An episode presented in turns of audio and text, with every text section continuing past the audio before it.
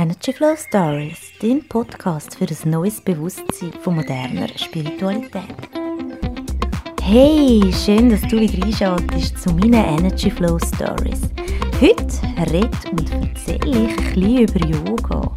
Ja, Yoga hat grossen Einfluss auf unseren Energy Flow. Und auch ich habe meine Berührungspunkte mit Yoga. Ich bin zwar wirklich nur eine Free Flow Hobby Yogi und muss zugeben, ich ähm, habe nie eine Ausbildung gemacht oder einen Kurs in diese Richtung. Ich habe ein Buch darüber gelesen. Ich hatte zwar nie einen Lehrer gehabt, trotzdem möchte ich mit dir gerne das Wissen über den achtgliedrigen Pfad vom Yoga äh, teilen und dir ein bisschen darüber erzählen, weil äh, Yoga hat sehr viele Aspekte, die gar nicht mit der körperlichen Betätigung zu tun hat, sondern wirklich mit unserer geistigen Reifung und mit dem geistigen Erwachsenwerden.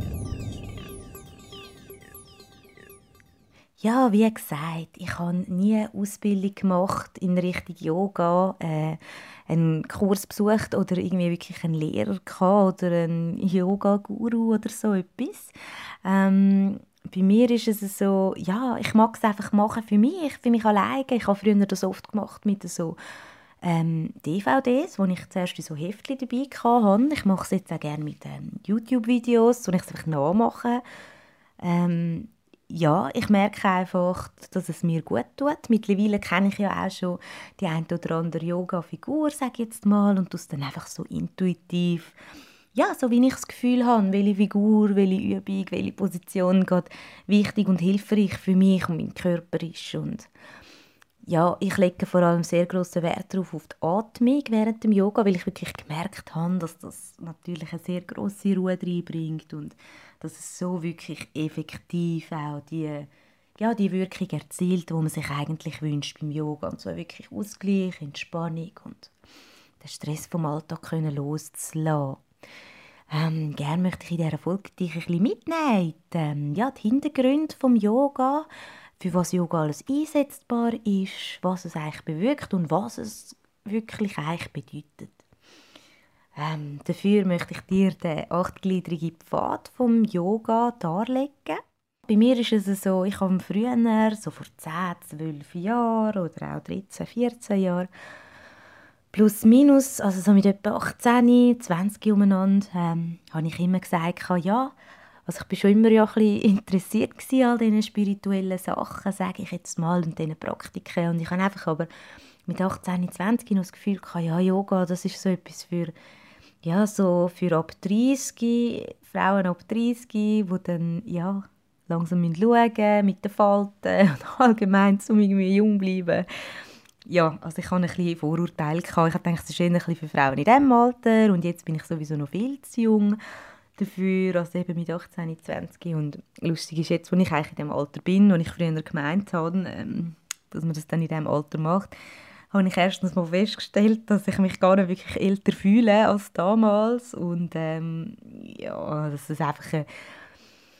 naive, eine doofe Idee war von mir, würde ich sagen, weil ja, also ich finde es sehr schön, dass mittlerweile Yoga ja wirklich mega im Trend ist, dass auch sehr viele jüngere Frauen das schon praktizieren, ohne so komische Vorurteile, wie ich sie damals noch hatte. Also ich finde es wirklich ein grosses Glück und finde es schön, dass es so fest verbreitet ist mittlerweile und ja, es ist halt, wie ich halt meine, ist einfach das Wissen über Yoga oft sehr oberflächlich. Weil auch bei mir war es am Anfang so, gewesen, ich habe einfach gedacht, ja, es sind einfach komische Körperübungen. Ich habe gedacht, damals auch noch ein gewisses Schamgefühl gehabt habe es komisch gefunden in diesen Positionen.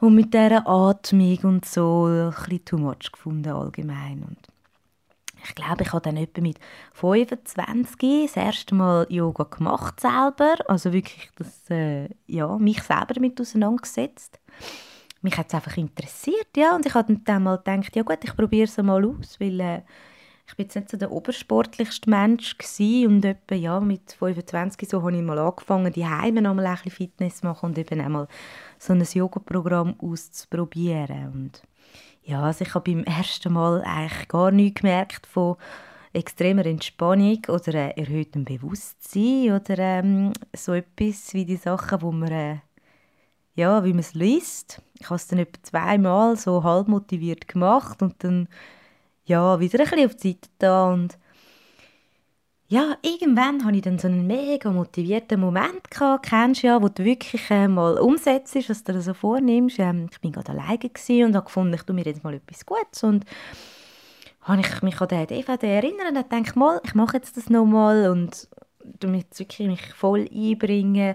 Genau so nach Anleitung, mache sie wirklich genau so nah mit der Atmung auch und ja, so richtig ernsthaft und ja, während dem Savasana so sagt man dieser Übung am Schluss, ähm, ich sage jetzt mal dem, dem Flow fühlen am Schluss, wo man wirklich sich spürt nach diesen 45 Minuten Bewegung. Ähm, das ist eigentlich mein, bis dahin mein entspanntester Moment von meinem Leben gewesen. Ähm, ich bin zutiefst entspannt gewesen. Ich habe mich vorher noch nie so gefühlt und ähm, ja, ich glaube, ja, vielleicht sehr selten einmal so entspannt gewesen, wie es dort Und dort habe ich wirklich gemerkt, wow, so eine Ruhe und Gelassenheit und so eine wohlige Leere, aber gleich mit Energie, also so nicht müde, nicht erschöpft von der Übung, sondern ja, es ist einfach das wunderschönes Gefühl, so. Ähm, ich habe mal gelesen, das heißt Yoga Afterglow und ähm, das ist wirklich wundervoll. Das muss man das erste Mal erlebt haben, um wirklich mal für sich zu spüren, was bewegt Yoga in einem wirklich. Und ab dort habe ich aus eigener Erfahrung gewusst, wie man, ja, wie man sich fühlt, wenn man Yoga richtig ausführt und ja, dass da wirklich mehr dahinter steckt als einfach die Haltung, Muskelspannung, langsame Bewegungen und rhythmische und Ausatmen. Ähm, Yoga ist aus ganzheitlicher Sicht betrachtet sowieso nicht nur eine Abfolge von bestimmten Bewegungen in Kombination mit Atmen und Entspannung. Mm. Ja, die Menschheit sucht seit Jahrtausenden verschiedene Wege dazu, ähm, wie man es eben auch nennen geistig erwachsen zu werden. Und genau darum geht es im achtfältigen oder achtgliedrigen Pfad vom Yoga. Und ähm, das möchte ich in dieser Folge wirklich mit dir teilen. Es ist also wirklich, ja, das ist das wahre Ziel von einer ganzheitlichen Yoga-Praxis, wirklich geistig erwachsen zu werden und somit zur Erleuchtung zu finden. Also es geht nicht darum, dass man seine Glieder kann 180 Grad in alle Richtungen verbeugen und ja, so spirituell dabei aussieht, sondern was eigentlich innerlich dabei passieren sollte. Das, ähm, dem möchte ich eigentlich die Folge widmen.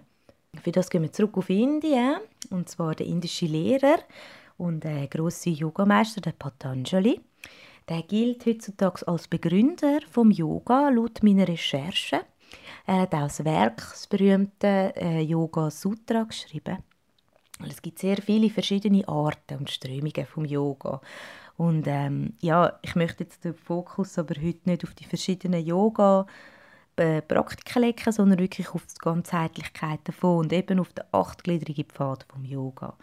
Mit dem mit diesen acht Gliedern ist, ähm, ist das so gemeint. Also, du musst dir das nicht vorstellen wie so Stufen oder äh, eins nach dem anderen, so verschiedene Level, die aufeinander aufbauen, sondern es ist mehr so wie, also es ist nicht so, dass, dass die einen Glieder besonderer, besser oder höher fortgeschritten sind als die anderen, sondern es sind wirklich alle acht Glieder gleichwertige Teile von einem Ganzen.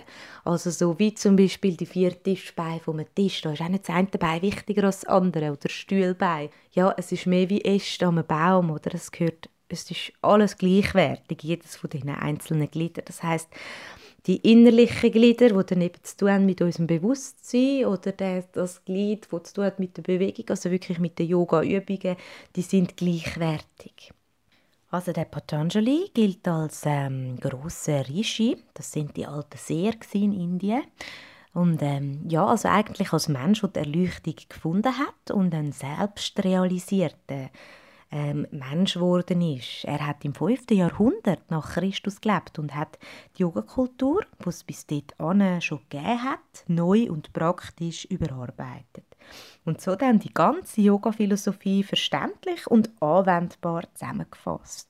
Er hat eben wollen, dass jeder Mensch sein Geburtsrecht kann sicherstellen und dass man völlige Selbstständigkeit erreicht und erfüllt in sich kann leben und Weisheit, Liebe und Glück kann wirklich leben und auch ausstrahlen.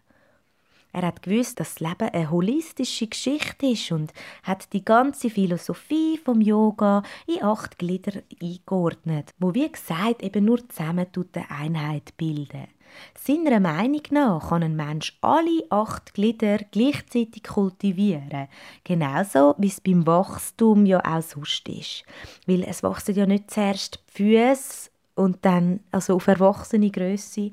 Und dann erst Hände und so nacheinander, sondern das wächst ja alles gleichmäßig und genauso ist es auch äh, beim, beim achtgliedrigen Pfad vom Yoga, also wenn du wirklich möchtest, an dir selber arbeiten, man kann das auch Persönlichkeitsentwicklung nennen, nennen geistige Reifung, dann, dann wachsen die, wachsen die alle äh, harmonisch und in Balance gleichzeitig. Und nicht zuerst das eine und dann das andere. Es ist auch so, dass wenn man einen von diesen acht Gliedern vom Ashtanga Yoga, das bedeutet Einheit aus diesen acht Gliedern. Also wenn man nur ein Glied davon kultivieren und für sich perfektioniert, werden die anderen automatisch auch nachziehen, weil es gar nicht anders möglich ist. Also wird man die Qualitäten der anderen Glieder automatisch auch in sich integrieren. Schritt für Schritt einfach. Und und wie gesagt, du kannst dir das auch vorstellen wie ein Baum mit Ästen und jeder Ast ist ein Teil vom Baum. Und wenn der Baum wächst und sich Blätter und Knospen an den Ästen bilden, passiert das ganzheitlich, einheitlich. Und wenn ein Ast blüht, blüht auch die andere automatisch. Und kein Ast ist besser oder schlechter, wichtiger oder weniger wichtig als der andere.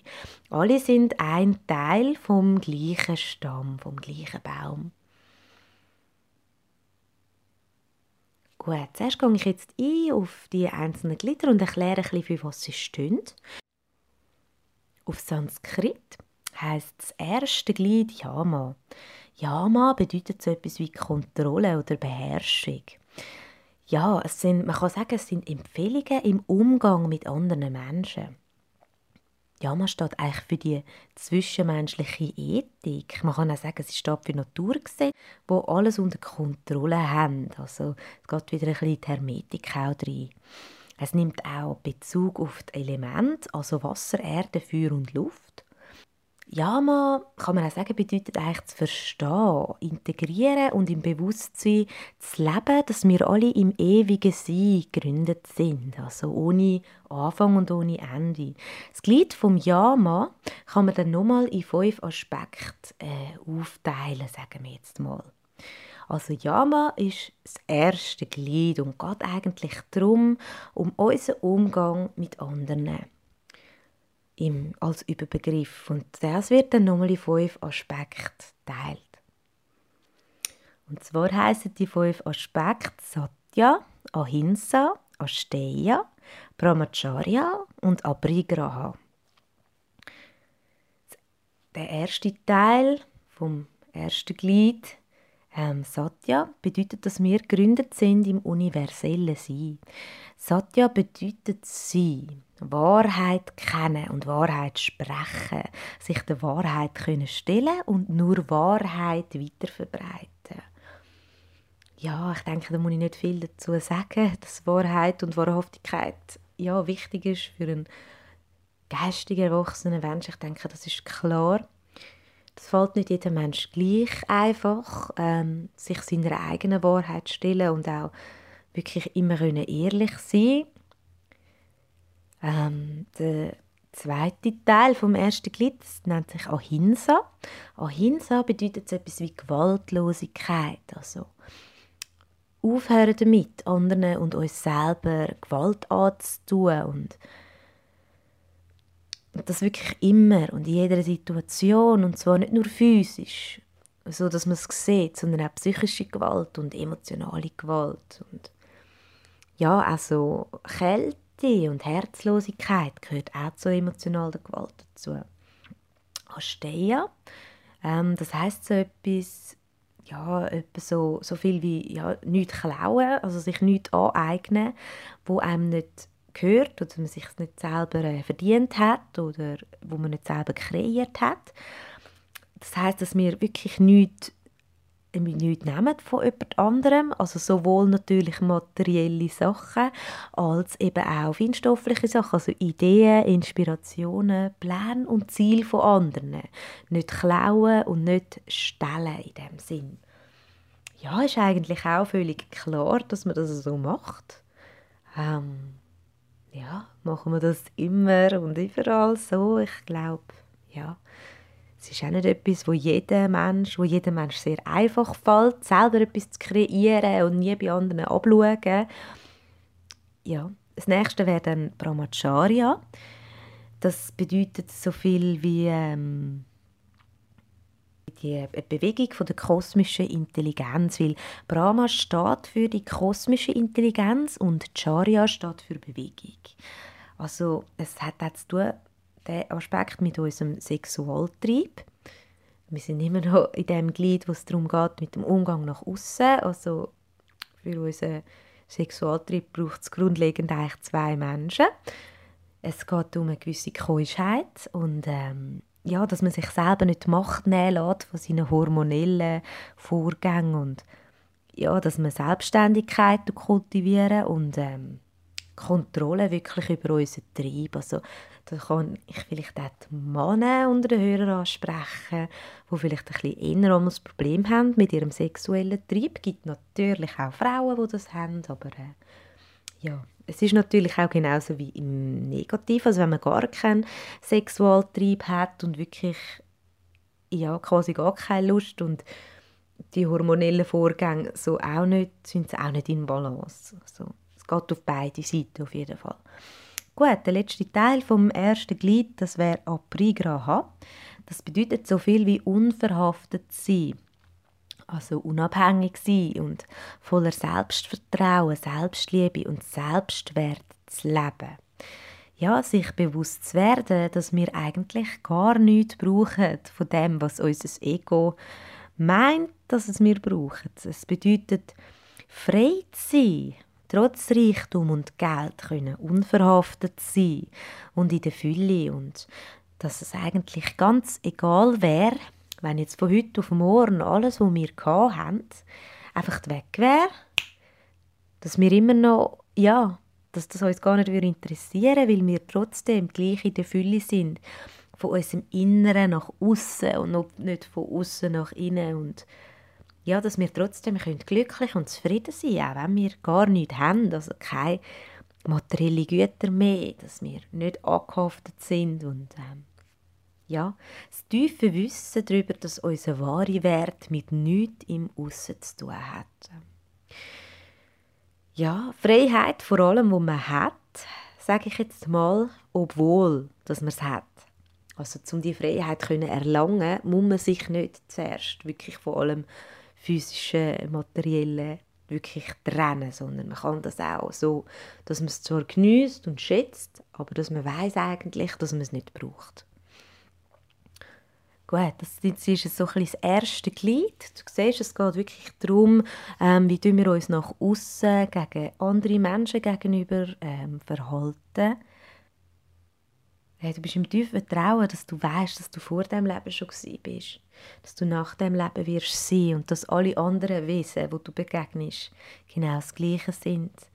Ähm, es geht darum, dass du kannst in Wahrheit leben kannst, dass du nicht musst lügen musst, so dir kannst die Wahrheit anschauen, wenn sie einmal hart ist und dir nicht gefällt unbedingt. Dann bedeutet es, dass du völlig ohne Gewalt, also völlig in Gewaltlosigkeit kannst leben dass du niemandem musst Gewalt antun auch wenn sie dir vielleicht nicht sehr freundlich begegnet, weder in Wort noch in Taten, noch emotionale Gewalt dann bedeutet es wirklich, dass du dir nichts aneignen wo du dir nicht selber verdient hast oder nicht selber kreiert oder erschaffen hast. Weder materielles noch immaterielles. Dann bedeutet es, dass du wirklich, dass du deine kosmische Intelligenz, deine Bewegung, dass du die, dass du die Lebensenergie ähm, kannst fließen lassen, ohne es übertreiben, dass du deine sexuelle Lust unter Kontrolle hast, deine hormonellen Vorgänge, dass du deine Triebe kannst kontrollieren. Ähm, ja, und es bedeutet wirklich unabhängig zu sein, obwohl du Sachen hast, nicht dich drin zu verhaften und egoistisch zu werden, dass du nicht ähm, neidisch wirst auch auf andere, dass du nicht ähm, deine physischen Sachen zu fest nachhängst und zu viel willst haben, keine Gier, kein Machtstreben, also ja, das wäre das Glied Nummer eins. Ich glaube, das ist schon sehr viel Arbeit mit diesen fünf Aspekten vom Yama, wenn man das wirklich möchte integrieren. Also kurz gesagt nochmal Wahrheit, Ehrlichkeit zu sich, zu der Welt und zu allem. Gewaltlosigkeit, allem und sich selber gegenüber. Nicht klauen und nicht stellen, materielles sowie immaterielles. Triebkontrolle und Unabhängigkeit, beziehungsweise unverhaftet sein weder an Menschen, Orte, Sachen, noch an Einstellungen. Ähm, ja, und wenn wir jetzt die fünf Aspekte so tiefst integriert haben, dann haben wir ein Glied, also das erste Yama wirklich perfektioniert und somit stellen sich dann alle sieben weiteren automatisch ein. Okay, dann gehen wir mal aufs zweite Glied ein bisschen genauer ein. Niyama das steht für Selbstkontrolle und Reinheit. Also eigentlich steht das Glied für den Umgang mit unserer eigenen Individualität. Ähm, der Umgang mit unserer Persönlichkeit, mit unserer eigenen Disziplin, wo wir an den Tag legen oder müssen dürfen. Mm. Auch das Glied hat der Patanjali zum besseren Verständnis nochmal die fünf Aspekte erklärt. Und zwar sind die Saucha, Santosha, Tapas und Svadhyaya. Saucha bedeutet damit so etwas wie Reinheit. Und zwar innerliche und äußerliche ähm, Hygiene zu betreiben, wo zu Reinheit führt. Also auch unreine, negative Gedanken aufzulösen und loszulassen. Äh, der zweite Aspekt ist Santosha. Das heißt so viel wie Zufriedenheit aus der Erfahrung von Zufriedenheit, also innerlich befriedigt sein, bedeutet das eigentlich, ähm, ja, es bedeutet, dass wir zufrieden kommen. Das ist laut dem Patanjali das höchste Glück. Und wenn du jetzt das mal so überlegst, Zufriedenheit und zufrieden kommen, klingt eigentlich schon sehr schön. Weil wenn man im Frieden ist, dann, ja, dann gibt es nicht mehr viel zu sagen. Ähm, das dritte Glied äh, nicht das dritte Glied, zwei, der dritte Aspekt vom zweiten Glied heißt Tapas. Das bedeutet so viel wie Selbstkontrolle. Ähm, beziehungsweise unsere Hitze, unser Temperament ähm, könnt ihr kontrollieren. Also die Energie wirklich auf etwas Gewünschtes können, äh, zu fokussieren oder die Energie aufbringen, auf etwas Gewünschtes können zu verzichten, weil wir ja, edlere und höhere Motive hat. Also nicht unbedingt das dann als Verzichten sehen, sondern entsagen. Ja, mit Hilfe von dem kann man die innere Hitze, unser, ähm, ja, unser Temperament ähm, ja, ein bisschen managen. Also wirklich lernen, seine Energie zu managen, weil wenn wir ein bisschen Sinnesfreude versagen, also nicht zu viel essen, nicht zu viel Sex, nicht zu viel Sport, natürlich nicht zu viel Alkohol, nicht zu viel Rauchen, Zucker, also alle die Sachen, also die kleinen Sachen, die wir uns belohnen damit, die bewusst äh, zu entsagen und nicht, wie man denkt, man darf nicht, sondern wie man denkt, nein, ich möchte nicht, weil ich äh, ja, mich selber ein bisschen möchte, blöd Wort, ein bisschen erziehen, ein bisschen dressieren und unsere Energien so wirklich in einen besseren Fluss zu bringen. Dann äh, der vierte Aspekt ist Svadhyaya. Svadhyaya steht für Selbstwahrnehmung und Selbststudium, also Selbstreflexion, Selbsterkenntnis. Und kann man wirklich sagen, dass Selbsterkenntnis erfolgt nur aus Wahrnehmung, sowie auch Selbstbewusstsein nur aus Selbstwahrnehmung kann entstehen. Ähm, ja, es bedeutet wirklich den Fokus von anderen Menschen und dem, was andere Menschen machen oder eben nicht machen den Fokus von dort abziehen und auf unser eigenes Verhalten, Handeln, Denken und Fühlen zu lenken. Ich denke, das ist, das ist etwas, ähm, ja, wo vielen Menschen gar nicht bewusst ist, weil wir sind oft im Aussen und zeigen mit dem Finger auf andere und jetzt kann ich wieder einen Satz sagen, wenn du mit dem Finger auf mit einem Finger auf andere zeigst, zeigen mindestens drei Finger auf dich zurück. Und nur schon das, alles, was du im Aussen wahrnimmst, das ist auch in dir innen. Und wenn du wirklich möchtest die Welt verbessern, dann ja, fang bei dir selber an. Das ist auch etwas, ja, das ist nicht nur so eine spirituelle Phrase. Man sieht, das ist auch tief im Yoga verankert, dass man jetzt gar nicht denken würde. Und darum möchte ich eben auf die Hintergründe eingehen von diesem achtgliedrigen Pfad. Ja, auch das könnte man wieder Selbsterziehung nennen. Ähm, gut, der fünfte Aspekt vom zweiten Glied heißt Ishvara Pranidan, das heißt so etwas wie Hingabe. Hingabe als göttliche Surrender. He? Eben an unser höheres Selbst. Ähm, ja, die Integrierung und Transzendierung von unserem kleinen Ego-Selbst, also von dem ja, von dem Teil in uns, wo es ungerecht findet und blöd findet und was alles sich ändern im Aussen und eben genau der Teil in dir, wo möchte mit dem Finger auf andere zeigen. Genau der, ähm, der müsste sich eigentlich hingeben als höherer Selbst und sagen, okay, dein Wille geschehen. Ha? Und nicht damit ist keine äußere Instanz gemeint, sondern dies Allerinnerste, also der wahre Funke in uns, wie man so schön sagt. Gut, das dritte Glied heißt dann eben Asanas. Das bedeutet wörtlich so viel wie Stuhl. Und wer Yoga jetzt schon ein bisschen kennt, der weiß, dass es auch eine Stuhlhaltung gibt. Ist äh, recht anstrengend, muss ich sagen. Ähm, und dass das Wort Asanas eigentlich der Überbegriff ist für die verschiedenen Figuren, Yoga-Stellungen, Haltungen also für diese Positionen äh, ist Asanas eigentlich der Überbegriff. Ähm, der Stuhl symbolisiert in diesem Glied eigentlich unseren Körper, also den Sitz von unserem Bewusstsein, kann man sagen.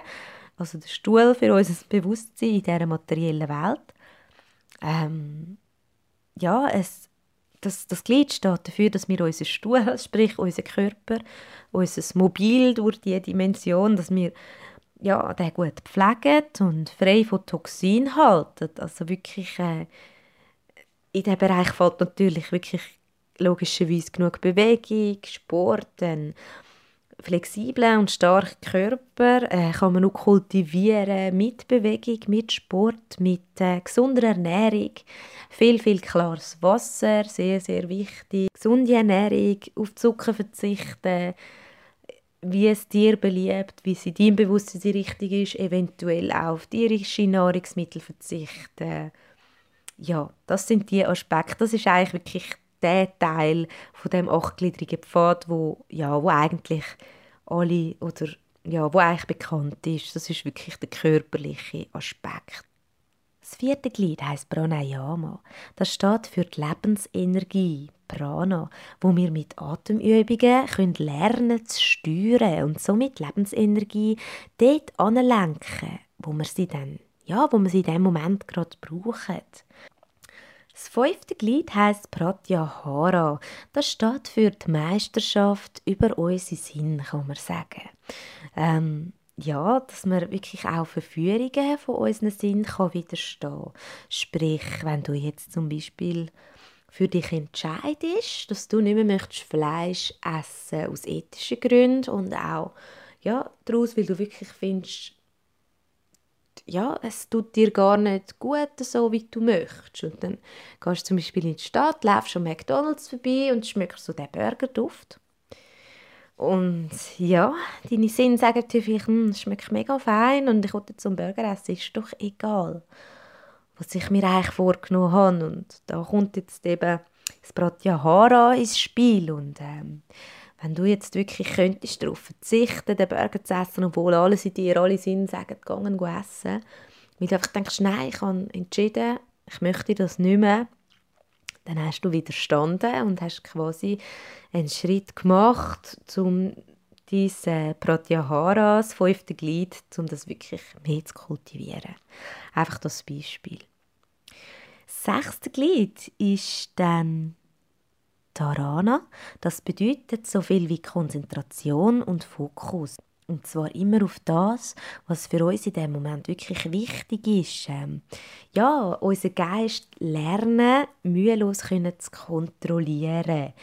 Ähm, ich, ja, da bin ich in der dritten Folge, in den dritten zwei Folgen über Meditation ein bisschen drauf eingegangen. Da geht es eben eigentlich darum, auf unseren Monkey Mind. Und wenn du jetzt angefangen hast meditieren, erst kürzlich, dann ja, hast du den kennengelernt? Der Monkey Mind ist nicht bei allen Menschen gleich aktiv, sage ich jetzt mal. Je mehr du Meditation praktizierst und übst und je mehr du ihn beobachtest, mit der Zeit, der wird immer ruhiger. Also es ist wirklich so, dass die Gedanken immer weniger werden. Und das passiert nicht, indem man sie weg haben sondern indem man sie da sein Und ja, also das sechste Glied kann man vor allem mit Meditation anfangen zu kultivieren. Und ja, viel atmen, atmen, atmen. Äh, man kann auch Konzentrationsspiele machen dafür, zum Beispiel, um das noch mehr zu kultivieren. Siebtes, zweitletzte Glied vom Ashtanga Yoga heißt Dhyana und steht für Meditation. Also da sind wir jetzt wirklich nicht bei, einer, bei Fokus und Konzentration, also nicht bei der Übung vom Verstand kontrollieren, sage ich jetzt mal, vom Monkey Mind, sondern da sind wir jetzt wirklich, ähm, da geht es wirklich um Gedankenlosigkeit, wo man sie kultivieren, also die geistige Aktivität damit wirklich zu verfeinern und ja, eine Stille Quelle von unseren Gedanken wahrzunehmen. Also zu lernen, die Stille überhaupt zu erkennen. Die Stille zwischen den Gedanken. Und dafür gibt es äh, verschiedene Möglichkeiten in der Meditation. Auch zum Beispiel Mantra-Meditation. Ich verstehe es für mich ein bisschen so, dass beim sechsten Glied geht es wirklich darum, Fokus zu halten und Konzentration und noch nicht wirklich die ganze Ruhe zu haben, sondern wirklich mal den Fokus und Konzentration wirklich zu lernen auf Knopfdruck. Bam, bam, genau auf das, was man möchte. Und im siebten Glied geht es dann darum, können abzustellen. Also wirklich Ruhe zu kultivieren und Gedankenlosigkeit. Ja, dann sind wir jetzt auch schon beim letzten Punkt, Glied Nummer 8. Das ist Samadhi. Samadhi bedeutet so viel wie ja, Erleuchtung, Illumination. Über eine Erleuchtung werde ich eine ganze Podcast-Folge noch drehen, weil das sehr faszinierend ist, natürlich, wenn man auf dem Weg ist.